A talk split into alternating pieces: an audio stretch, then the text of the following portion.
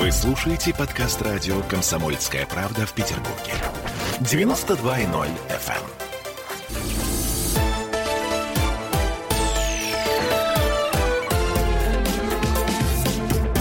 Спорт после ужина.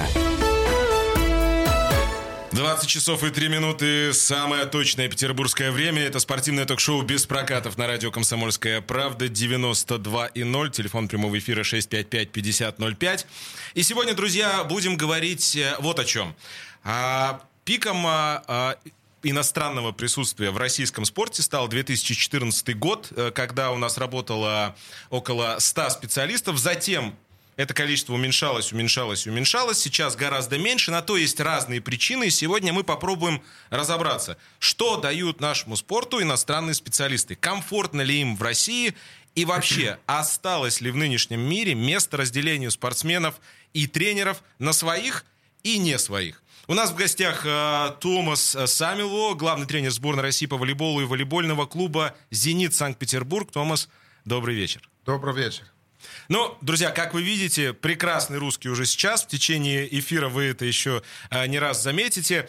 А, Томас, у нас принято в начале программы а, обсуждать некоторые новости, которые спортивные, спортивные новости, которые случились в течение недели. Ну, для вас, конечно же, событие номер один – это победа над казанским «Зенитом» по партиям 3-1 на домашней площадке. Она случилась. Скажите честно, вам важно а, обыгрывать э, вот тренеров уровня Владимира Олекна, тренера казанского «Зенита», тем более, что вы, насколько я знаю, под его руководством играли во, Фран- во Франции. Да, мне э, точно лично не важно. Честное слово, вообще не важно. Это важно, что делает команда и и, конечно, все говорят о газпромским дерби, зенитовский дерби и так дальше. Но когда во время игры это, это не чувствуется. До игры, да, что это важная игра.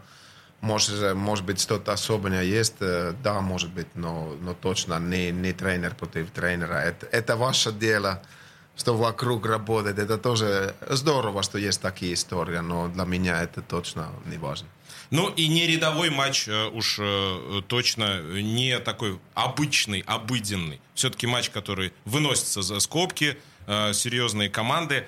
А, тем более, что эта победа позволила вам выйти в лидеры, насколько я понимаю, чемпионата России сейчас. Ну да, конечно, это в этом плане именно очень важно. И как мы играли до этого в Новосибирске, и такой э, неплохой момент у нас, э, если помним, что был, может быть, два с половиной месяца назад э, неудачный период такой. И бывают у все, и, и как у сейчас у казанского «Зенита», у, у них не такой э, самый лучший период, но во время сезона это бывает у всех. Это все идет немножко вверх и вниз, и, и надо, надо держать этот пути, который у нас сейчас есть. И, и, но время думает или, или радуется сильно э, нету, потому что нас ждет уже очень сложная игра в Кемерово суббота. И, и по тренерской работе это, это всегда такая. Игра закончилась, уже следующий день начинаем готовить к, к следующему сопернику. Вот поэтому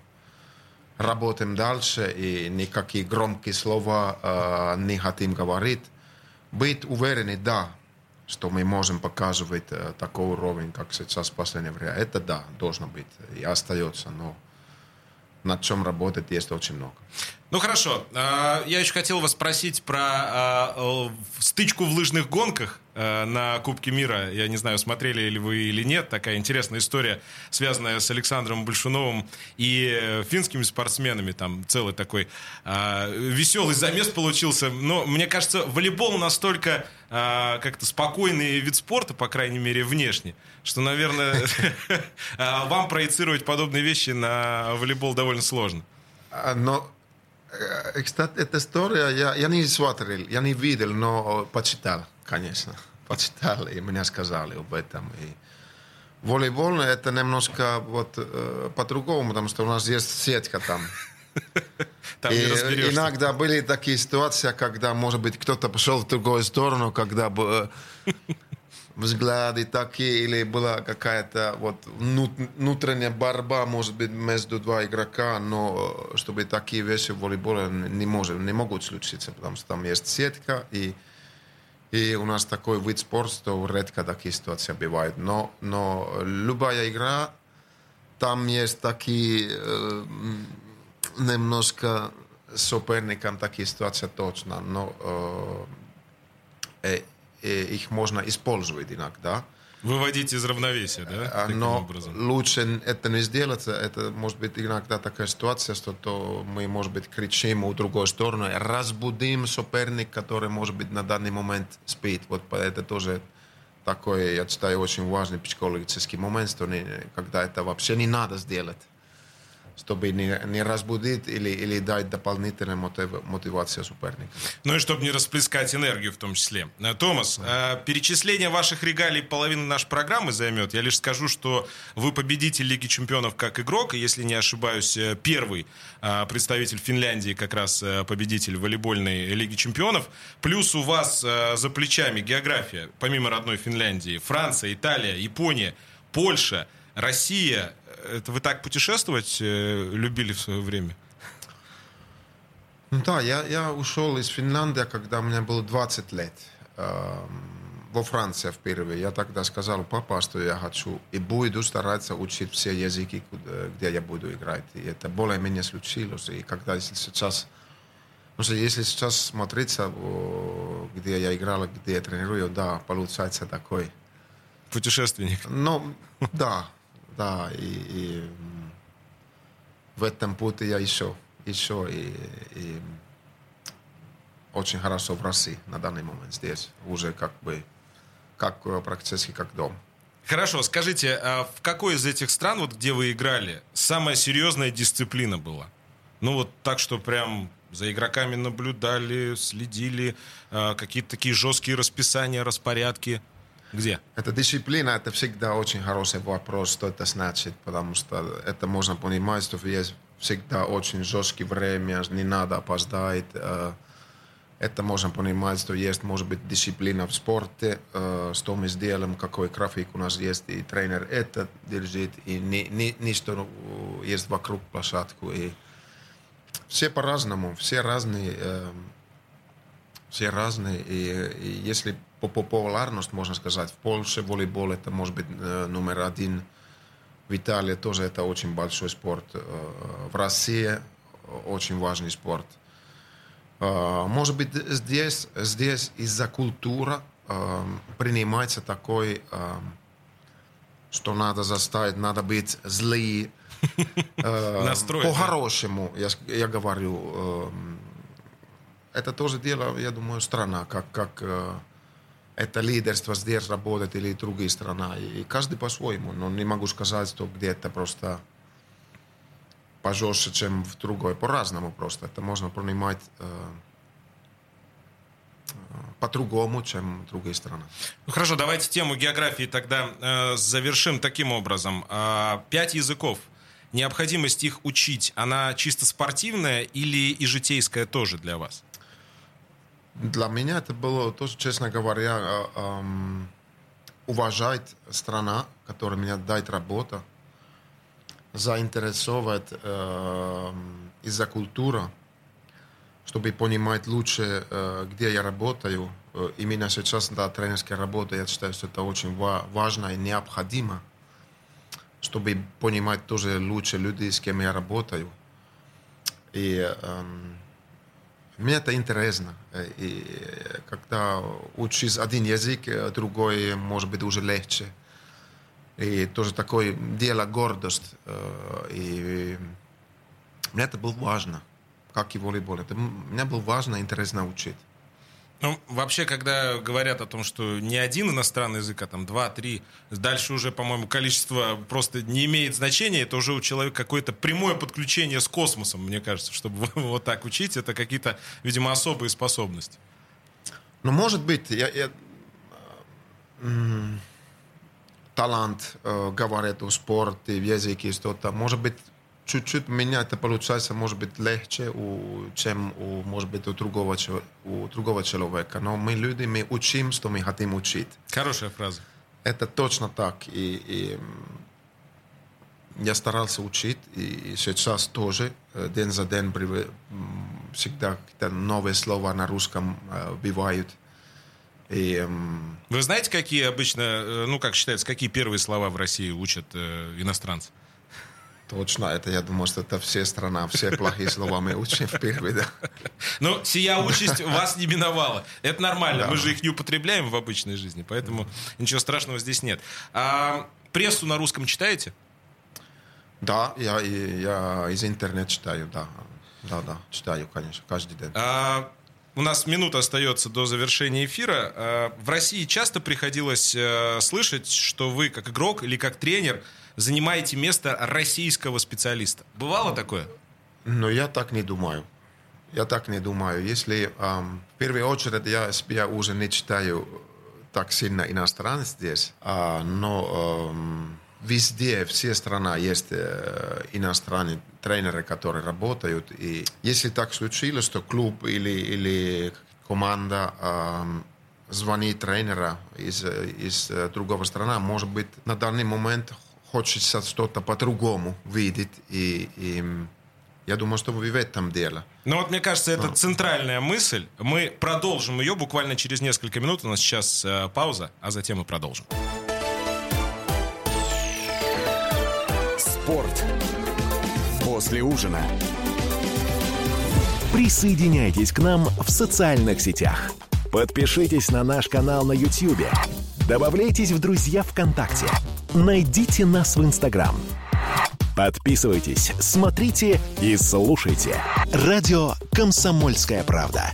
Радио про настоящее.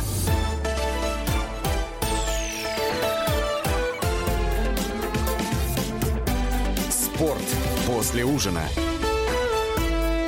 2016 в Санкт-Петербурге. Спортивное ток-шоу без прокатов на радио «Комсомольская правда». И, напоминаю, сегодня в гостях Томас Самилвол, главный тренер сборной России по волейболу и волейбольного клуба «Зенит» Санкт-Петербург. Мы говорим о том, а, что дают российскому спорту иностранные специалисты. Мы начали с вами говорить э, и понемножку э, затрагивать вот эти клише, как э, принято говорить, да, от- относительно иностранцев в нашей стране. А, но при этом мир ведь он маленький, и он космополитичный. а, и, соответственно, для вас вообще а, вот этот вопрос иностранец, не иностранец, в круге общения, тем более спортивным, он каким-то образом стоит или нет? Это очень хороший вопрос, но э, может быть стоит чуть-чуть. И, но во время рабочего процесса, я думаю, что это не играет никакой роль, э, на мой взгляд. Конечно, в команде, когда у нас есть э, два иностранца, какой-то маленький роль это играет, играет, но эм, для меня это каждый спортсмен, это, это вообще не важно, из Франции, из, из Италии или, или откуда, это, это не, не играет никакой роль. Но это видно, может быть, на привычке в жизни. эм, Ну, что- каких черты что- характера, опять да, же, все да, равно. конечно, характеры бывают разные. Это точно, где это видно. Где это видно, но э, это важный вопрос или нет? Нет, это не важный вопрос. Как, как э, вы сказали уже, что мир, мир сейчас очень маленький, потому что у нас есть телефон, мы можем видеть новости сразу, если только хотим от, от любого страна. Вот поэтому э, эта роль стала, э, может быть, не так важный, как раньше. И все привыкают, все уже привыкли жить на таком мире, где... Ну, знаете, как в футболе говорят, вы про игроков сказали, в футболе говорят, э, больше трех бразильцев в команду брать нельзя, потому что больше трех бразильцев это уже банда. Но в волейболе меньше в любом случае, Кол- количество игроков меньше, потому что э, при этом, наверное, и команда как-то э, более сплоченнее себя чувствует, потому что людей просто в команде меньше. Ну да, да, люди меньше, но э, у нас в России э, в чемпионате, в чемпионате России в команде могут быть только две иностранцы. Это тоже очень хорошо, потому что для сборной э, российские игроки э, больше э, получают игровое время, и для молодых это особенно важно. И у нас очень сильный чемпионат здесь, очень хорошие команды. И для сборной команды это очень важно. Потом есть такие страны, как, как Франция, где э, безлимитные могут играть э, сколько, сколько угодно- иностранец. Это, это потом их игроки, они играют как у нас один здесь. Мгм. И я как, э, как у нас две только играют здесь, это очень хорошее решение от волейбольной федерации, я считаю. Ну и так, завершая опять же эту часть разговора, а, то есть какой-то ревности со стороны а, коллег по цеху вы не чувствуете? Или есть все-таки? Э, Возможно, что есть. Э, Возможно, что есть. Э, В любом случае, я думаю, что этот, когда приедет иностранец, он, он что-то по-другому, может быть, сделает. э, Свежий взгляд какой-то проявит. Да, и если... Я думаю, что что-то чуть-чуть есть. Это, я думаю, что это, это нормально. Ну, это такой элемент конкуренции скорее. Да, конкуренция. Я не, да, это может быть лучше такая слово, чем ревность, э, конкуренция. Конкуренция – это правильное слово. И, и она есть, я считаю, чуть-чуть. И я думаю, что это нормально. Тем более в спорте. Я усердно э, перерыл интернет, забивая поисковую фразу следующую. Томас Самилво «Эмоции». Честно говоря, я немного нашел там, ну, таких, чтобы вы прям кричали, орали на, на игроков. Ну, вот там буквально один или два момента. То есть вы такой, с одной стороны, где-то уравновешенный, спокойный, но с другой стороны смотришь ваше интервью, какое-то общение и понимаешь, что вы такой нетипичный все-таки фин, а, потому что мы привыкли, ну это тоже к вопросу о мифах, воспринимать представителей страны Суоми такими уравновешенными, лишнего слова не скажут. Но вы нетипичный а, представитель Суоми.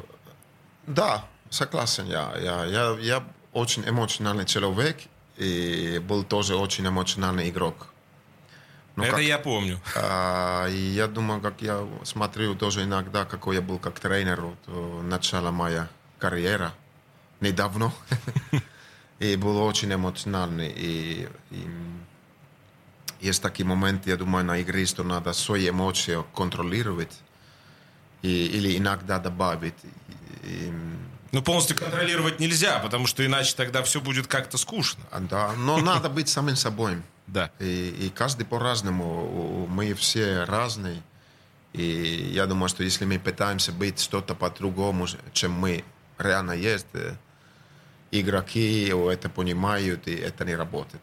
И, ну, бывают такие очень эмоциональные моменты, бывают такие, где надо контролировать себя. И, что-то громкие слова, если я не знаю, орал или нет, это, это точно дело, что надо разбудить э, или попробовать что-то добавить, что мы реагировали. Это бывает тоже между игроками. Э, Есть там тоже разные игроки, кто много не говорит, кто очень много говорит, кто более эмоциональный, кто, кто меньше. Это, я думаю, в этом дело тоже. Но говорят, что мы финны, мы холодные. Холодные, не, не эмоциональные, так говорят. Но, но я, может быть, немножко другой. Хорошо. Я-то вообще э, в плане волейбола, конечно, воспитан на тайм-аутах Карполя. И для меня это нормальная такая история, когда вот так сказать, все, что можно выдать, все выдается. Поэтому, ну, мне кажется, что это вполне нормально, когда это происходит. Э, Тем более, волейбол э, для меня лично это самый спортивный вид спорта. Уж простите за такую э, тавтологию, что ли, но тем не менее. А теперь вот о чем. А, Денежная тема. Давайте так коснемся ее. Все любят заглядывать, ну, кому-то друг другу в кошелек. Постараемся сделать это аккуратно. А в российском волейболе зарплаты самые большие из тех э, стран, где вы работали? Как Да. вы оцениваете? Да, Это так. да. Хорошо. А, Я тут навел справки. Ну, так получилось. И э, насчет петербургского «Зенита» не знаю, а в сборной России, ну, у вас невеликая зарплата. Я не буду ее сейчас озвучивать в эфире. Это будет не очень корректно. А из этого я делаю вывод, что деньги, судя по всему, стали не главной причиной Но я... того, что вы в сборной э, главный тренер. Но точно нет. Это, это понятно, всегда все хотят обсуждать зарплата, сколько кто-то получает. Это тоже нормальное дело. Это, это интересно. Но это не может быть самый главный фак- фактор нигде. И, и если у этого платят большая зарплата, э, пусть он получает большая зарплата, или это меньше, это, это тоже нормальное дело. Э, и, деньги, может быть, будут потом, э, после победы. И их, я считаю, что надо заслушивать. И, ну, это наша работа, наша страсть. Дело не в деньгах, но мы контракты подписываем, все хотят как можно больше подписать себе контракт. Я думаю, что это, это абсолютно нормальное дело. И, и потом подписываем контракт и работаем дальше. Но если говорить, что каждый день э, я думаю, что сколько я получаю или как, это точно не так. Потом бывают разные мотивации, конечно. У, у у кого-то это самое главное. Фактор может быть э, как игрок, это тоже нормально. Это ну, такое же бывает. Да, такое же как... бывает, когда э, даже игроки no. не, на, не в интервью в прямом эфире, но потом спрашиваешь, и они отвечают. Ну, сегодня зашли в раздевалку перед матчем, сказали, двойная. Да мы летаем по площадке. Ну, хоккеисты, например, так любят говорить. Дополнительная мотивация, это, это тоже нормально. Или, или в контракте, когда есть премия, если мы что-то победим зачем там подписать эта премия, если это не дополнительная мотивация? Это нормально. Логично. День, это очень логично. Логично. А, вопрос, который не в теме нашей программы, но я не могу его не задать. В Петербурге волейбол прежде всего ассоциируется с великим Вячеславом Платоновым. А его победы со сборной Советского Союза, с автомобилистом, а, во, многим, во многом и сложили облик современного волейбола именно в нашем городе. И его работа в Финляндии. А, как мне кажется, заложила основу работы, э, основу, в принципе, волейбола в Суоме. Вы изучали его опыт работы, может быть, конспекты, что-то такое? Он был мой тренер. Угу. Он был мой тренер. У меня было 17 лет, э, когда у меня вот вызвал в сборную, мужская сборная уже. И это был год 93. Мы играли э, отбор чтобы попасть в чемпионат мира или нет в Москве. Uh-huh. И я тогда был в первый раз, у меня был 17 лет в команде. Еще я играл в, Ло, в команде Лойму, он был тогда тренер. Мы, э, мы были молодые игроки, мы, мы его даже построили дом. Даже так? Сделали постройка дом летом между тренировками, помогли там. Вот поэтому я очень хорошо знаю, и сейчас как работает э, Академия Платонова, там все его фото, как, какой маленький мир у нас. Он Это очень правда. великий тренер. А, Томас, мы продолжим буквально через несколько минут, сразу после новостей. Спорт после ужина. В Ленинграде открыт рок-клуб. Рок-н-ролл жив пошли на работу к Борису Борисовичу Гребенщикову, и Борис Борисович сторожил эту баню. Первые рок-группы. Я говорю, а дай мне кассетку послушать. А я тебе, говорит, сейчас спою. И вот, видите, Цой мне одному, он мне поет все. Восьмиклассницу, гуляю. И меня уже так вставило. Первые фестивали. И там, и там был сидячий зал, и там, и там было жюри. Более того, жюри выдавало всякие грамоты и дипломы, которые впоследствии по жизни могли очень даже пригодиться и настоящий драйв 80-х. Часто это заканчивалось все визитом в милицию. Легенды и мифы Ленинградского рок-клуба. Каждую субботу в 21.00 на радио «Комсомольская правда» в Петербурге.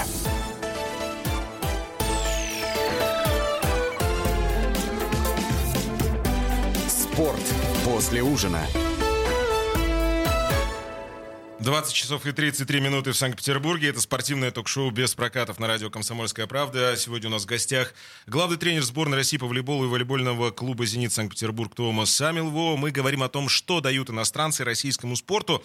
И, э, Томас, завершая э, разговор о Вячеславе Платонове, вы сказали, что даже дом ему помогли построить. То есть, получается, а, вот эта связь поколений, она в вашем случае как нельзя лучше иллюстрируется как раз а, вот знакомством и игрой под началом Вячеслава Алексеевича. Да, еще есть такая история, что у меня был 7 лет, и он был у нас дома, потому что папа был тогда президент в клубе. Волейбольном? Э, волейбольный. э, Нет, там был все виды спорта. Ага. Но у нас была такая вот э, Финляндия, Советский Союз. Играли товарищеские игры 84. И папа, как был президент в клубе, эм, все пришли у нас дома как гости после игры. И Вячеслав Платонов меня подарил шоколад. Я это помню всегда. Всегда. Вот получается такая очень интересная история. И м, да, хорошая память. И фото еще из этого есть. Да, это, Да. дес- это действительно заслуживает внимания. Круто. А, друзья, мы формируем для вас облик а, ну, вот такого классического а, подхода к работе иностранных специалистов. Говорим сегодня с Томасом Самилво на разные темы, чтобы у вас формировалось свое ощущение. Мы же выводы за вас делать не будем. И дабы посмотреть на этот вопрос с другой стороны, мы сейчас а, связываемся с хоккейным агентом, у нас на связи Игорь Парашкин, э, человек, который ведет очень большое количество хоккеистов, как раз иностранцев в России. А, Игорь, добрый вечер. Да, здравствуйте. Слушайте, а, у нас э, сегодня такой разговор об ино- иностранных специалистах, а от вас мне бы хотелось развенчания некоторых клише или стандартных выражений, которые либо встречаются в прессе, а, ну, либо об этом говорят специалисты. Давайте пробежимся сразу. А, Часто говорят, что иностранцы занимают э, места наших ребят в командах. Вот что вы на это ответите? Ну, собственно говоря, я считаю кардинально неправильно. Если взять ту же НХЛ, там вообще нет никаких ограничений, иностранец или нет.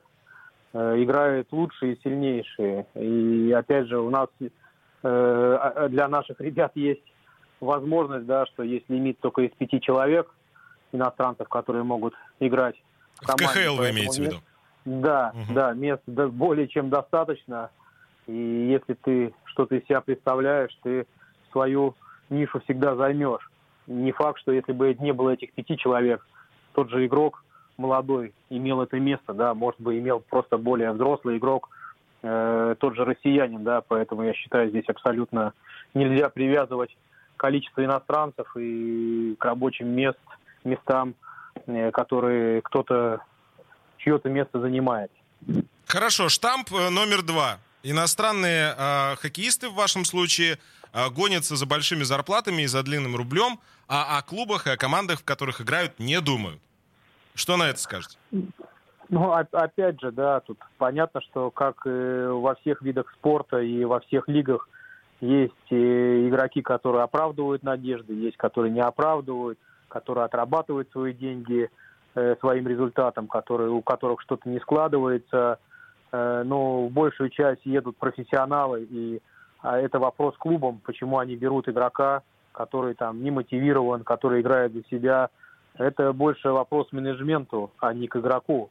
Э, Для этого и существует скаутская служба, генеральный менеджер, спортивный директор, которые должны собрать не только игровые какие-то игровую информацию о э, игроке, которого они приглашают, а, а собирается вся информация, и э, что за человек, э, опять же, как он проявлял в других командах, да, бы- были ли какие-то проблемы именно э, там с командной, за команду играть, либо за себя и так далее. Поэтому, опять же, здесь э, э, в большей части, да, если там брать э, какие-то статистические вещи в плане э, лучших игроков, э, бомбандиров и так далее, то мы посмотрим, что многие иностранцы очень приличного уровня, да, они делают наш чемпионат лучше, и действительно приезжают звезды, на которых и смотрят, которые запомнились. А, Вот, поэтому, опять же скажу, здесь не считаю, Ответ, что... ответ понятен, Игорь, ответ понятен. Что самое сложное Да. в адаптации э, иностранного хоккеиста э, в России? Ну, опять же, да, пе- перед тем, как э, подписать игрока сюда, мы, безусловно, с ним э, общаемся на предмет того, что не будет легко, да, не только в игровом плане, даже если это очень какой-то очень сильный игрок, да, индивидуальный, командный, там, неважно. Вот, но куча примеров, когда приезжали и не, не могли проявить себя. Здесь э, зависит уже от внутренней структуры клуба, да, от того, э, на- то есть клуб должен четко понимать, для чего он берет игрока, да, в каких сочетаниях он готов э, там, его использовать, чтобы максимально его потенциал там, как говорится, раскрывать. И... Это тоже понятно, Игорь. Я простите, что перебиваю, да. не, так, не так много времени. Ага. А, хорошо. А, что самое неожиданное в качестве просьбы вы слышали от своих э, иностранных клиентов э, перед э, поездкой в Россию или в качестве условия для заключения контракта с российским клубом, там, КХЛ или каким-то еще? Да, наверное, вот в моей практике посчастливилось, не было ничего такого удивительного, чтобы, как говорится, головы, э, волосы дыбом стали от таких просьб. То есть абсолютно нормальные ребята, которые понимают, что Россия это не что-то э, экстраординарное, да, многие едут уже зная куда, для чего. Поэтому единственное было пример, да, не буду говорить, что за клуб и что за, за игрок. Скажем, ну, там, да, скажем так. Э, это был тренер, да, который попросил прописать, просто я, это не мой, к счастью, клиент был, попросил прописать генерального менеджера в контракт э, э наличие свистка, чтобы ему выдали, да. То есть он... Вы серьезно? Да, это серьезно, То есть прям да. В контракте прописать наличие свистка, чтобы его выдали да. тренеру. Э, да, и там было куча много других просьб, которых просто смеялись от души. То есть человек э, вроде как бы достаточно серьезный, вот. Он в России что-нибудь выиграл, скажите без имен. Я, я знаю, о ком вы говорите. Да, в России он еще работает, поэтому да. еще раз говорю, не будем, не будем это кто чего, но там много было смешного от его просьбы, хотя человек, ну, очень профессиональный, да, и своей карьерой доказал, что он очень сильный специалист, но не знаю, почему именно было при приезде в Россию, да, вот такие просьбы, которые, ну, там, понятно, что его бы не оставили без, без каких-то да, точно, моментов, он, да. он работает, я, я сейчас точно понял, о ком идет речь. Э, да, Давайте да. В, завершении короткий вопрос э, и такой недлинный ответ. Э, русский язык обязательно учить иностранцу, чтобы чувствовать себя в России комфортно? Ну, безусловно, да. Примеры у меня Кронвала, mm. который там уже по-русски говорит. То есть это, конечно, помогает ребятам быть более, более, скажем так, то же самое, как и мы, наши игроки приезжают за границу без языка, там, без шансов. Поэтому то же самое и здесь, конечно, надо учить. Не все это делают, потому что, благо, там все-таки на английском многие говорят и помогают и так далее. Но, безусловно, чтобы игроку комфортнее себя чувствовать, быть, как говорится, более адаптированным, конечно, это... Вот. Ну, многие игроки, на самом деле, и самим это интересно, да, ребята все ну, нормально развиты, да, и, и определяют хорошим интеллектом, поэтому знание языка это у многих дети здесь рождаются, поэтому очень уважительно относятся. Там тот же Ландер у нас, э, там э, Кронвал вообще разговаривает по-русски. Вот, и гимн поет один из немногих пел в команде, да, кто полностью гимн знал. Поэтому такие ребята, они след оставляют хороший и уважение вызывают. Понятно. Спасибо огромное. А, хоккейный агент Игорь Парашкин был э, с нами на связи. Ну, а мы продолжаем. Томас, э, вот здесь сейчас рассказали, что один из тренеров, который до сих пор работает в континентальной хоккейной лиге, попросил прописать в контракте, чтобы у него был свисток непременно. Вот, вот такое было требование. А, я вот о чем хочу спросить. Вообще, когда мы говорим об иностранных специалистах, и в особенности о вас, есть ощущение, что один из главных плюсов в том, что вы не ангажированы и не принадлежите, ну, как-то принято говорить, к неким а, кастам или тусовкам, которые сложились у нас в спорте, что вот этот наш человек, этот наш человек. Вы чувствуете себя в плане работы независимо в России? Я чувствую себя очень хорошо здесь. Очень не знаю, как, как по-другому еще ответить, но... Э... Но у нас просто принято, понимаете, вот что этот, он вот с этими, этот э, специалист, он с этими, ну, такое разделение да, на конечно, кланы. Конечно, у, у всех есть э, специалисты, с кем он привык работать. И, и потом есть другой вопрос. Э, люб, э, в любом случае, конечно, если когда нам дадут такая работа, скажем, для иностранец, мы что-то э, что свое должны добавить на работу. Это от нас ждут. Но, с другой стороны, надо тоже понимать, что здесь мы работаем в России, там мы работаем э, во Франции, и надо э, уметь я думаю, что адаптировать на эту систему, потому что это легко сказать, не, не, это не так, это не так, надо так, как я скажу. В любом случае надо найти какой-то баланс свое и быть достаточно вот э, но это, как, это, ну, это, можно сказать, интеграция. Интеграция. Это интеграция. интеграция. Это очень важно, что люди нас приняли. Если мы просто скажем, что так, так, это правда, вот и все, и, правильно, и, это, это, это не получается. Я Продолжим думаю. через минуту буквально. Спорт. После ужина. Посмотрим, что сегодня Мардан скажет про Навального, а то вчера одна вода была. Журналист – опасная профессия. Надо иметь мужество говорить правду. Помните 37-й год? Это сарказм. Это сарказм, да, конечно. На всякий случай. На всякий случай. Вот все, что касается налогов, будьте добры, пожалуйста, со всем остальным идите к черту. Твой подход устарел и не будет, по-твоему. Ежедневно Сергей Мардан и Мария Бочинина делают ваше утро незабываемым. Стартуем в 8 часов по московскому времени. Поехали. Запрягайте.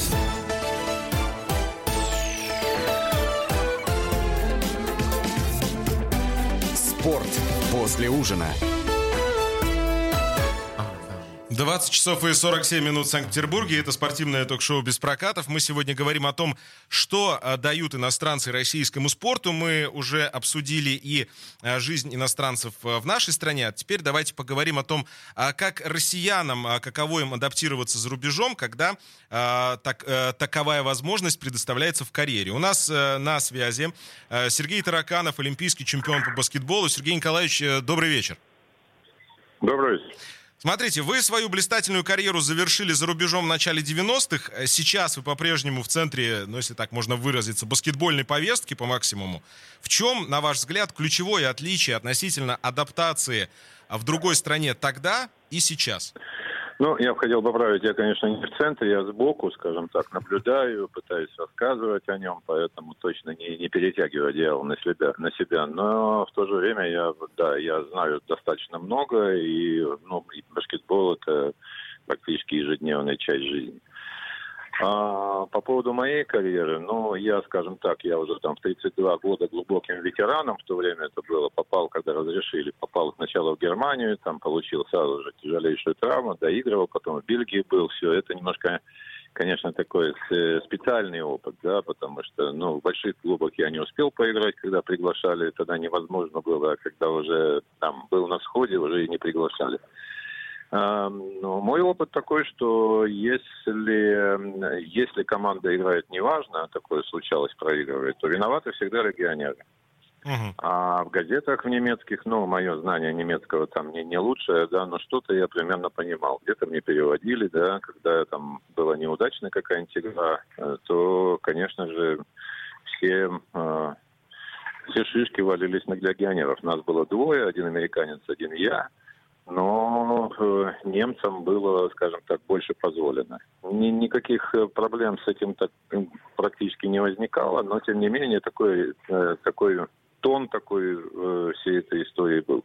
Ну, то есть вы такими стрелочниками, получается, оказывались в данной ситуации? Ну, по большому счету, да. Люди понимают, что они платят деньги легионерам, и легионеры, ну, по, по уму, конечно, должны быть лучшими, самыми умелыми игроками, которые определяют э, результат, что, в принципе, и происходит практически везде. А кому, на ваш взгляд, сложнее в плане адаптации? Иностранцам у нас э, в России, ну, и спортсменам, и тренерам, или россиянам за границей?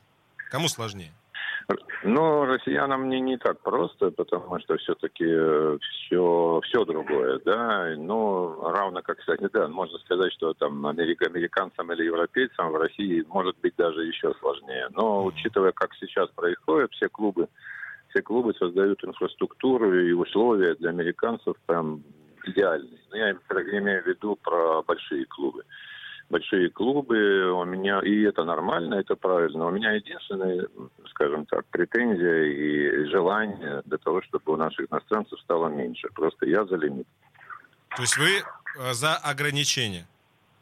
Я за ограничения, которые искусственные, да, действительно мне скажут, что это искусственное, это не, не, ненормально, но в то же время и ненормально, когда шансов мало, учитывая, кто количество иностранцев, в Лиге ВТБ, в Евролиге вообще нет никаких ограничений. Там есть испанские команды, где там один испанец, и то натурализованный какой-нибудь африканец.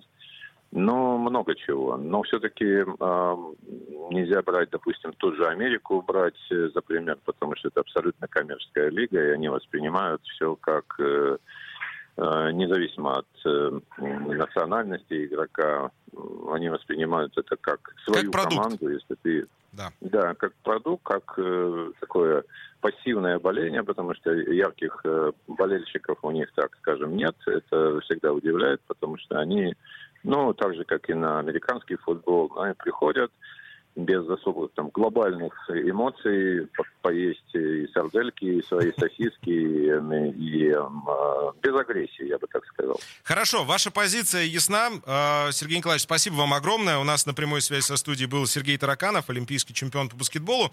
Ну а мы будем э, понемногу уже завершать вместе с Томасом Самилво. Э, есть у меня несколько вопросов, опять же, э, не напрямую с темой, но тем не менее. У вас есть объяснение, Томас, откуда в Финляндии столько спорта и такая тяга к спорту? Почти все игровые виды спорта так или иначе развиваются, все зимние виды спорта, а, ну пусть где-то там, может, и не на первых э, ролях, но тем не менее. Откуда в такой небольшой стране такая тяга к спорту?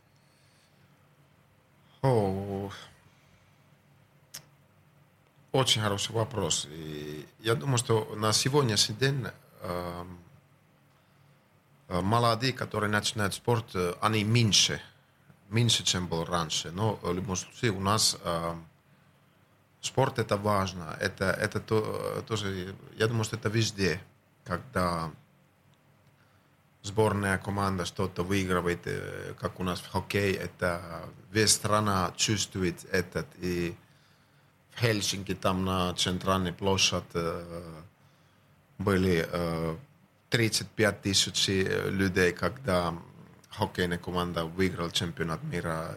Это такое, я думаю, что это такое дело тоже для маленькой страны, что спорт может э, дать еще больше уверенность. Э, это везде, везде. И у нас, как, конечно, когда есть снег, это все э, командный вид спорта и, и лыжи все-таки очень важны. И, но что я вижу сейчас, когда я насколько время там не работаю и раньше работал, у нас есть эта идея всегда сделать все вместе, командный вид спорта. Мы встретились с разными тренерами. Есть такое ощущение немножко, что вот вместе что-то сделать. В спорте тоже. Финляндия точно не фаворит, не самые сильные, но вместо, как я, я по хоккею говорю, это очень люблю смотреть, потому что когда мы что-то выиграли, это было всегда, потому что команда что-то сделала. Может, в этом что-то есть. А, короткий вопрос, короткий ответ. Иностранному тренеру а, в России сложно? Зависит от тебя. Хорошо. А, и уже так совсем будем завершать. Э, если пять языков, как вы говорите, я вот тут подумал, э, какая фраза а, может э, волейбол как-то характеризовать. Сможете на пяти языках сказать, волейбольный мяч самый красивый? Да, самый красивый. На, на пяти разных. Французский, итальянский. Получится? А волейбольный мяч самый красивый? Да. Um... Давайте хотя бы на одном, на каком-то. Ah, Времени у нас чуть-чуть остается. Pallavolo, eh, la palla di pallavolo è, è la più uh, bella. Супер, это итальянский. Волейбольный мяч это самый красивый. Угу. А, во французском la balle de, de volleyball, c'est la plus belle qui existe dans le sport. Ну, круто. Вот так. Этого, этого, этого достаточно. Надо чуть-чуть думать, и все потом. Этого достаточно. Друзья, когда мы говорим о том, э, что отличает профессионалов, это еще и отсутствие штампов. Мне кажется, Томас Самилво сегодня обошелся без штампов. А я, между прочим, обошелся без вопроса про сауну. Сам себя не похвалишь, э, самому себе не нальешь.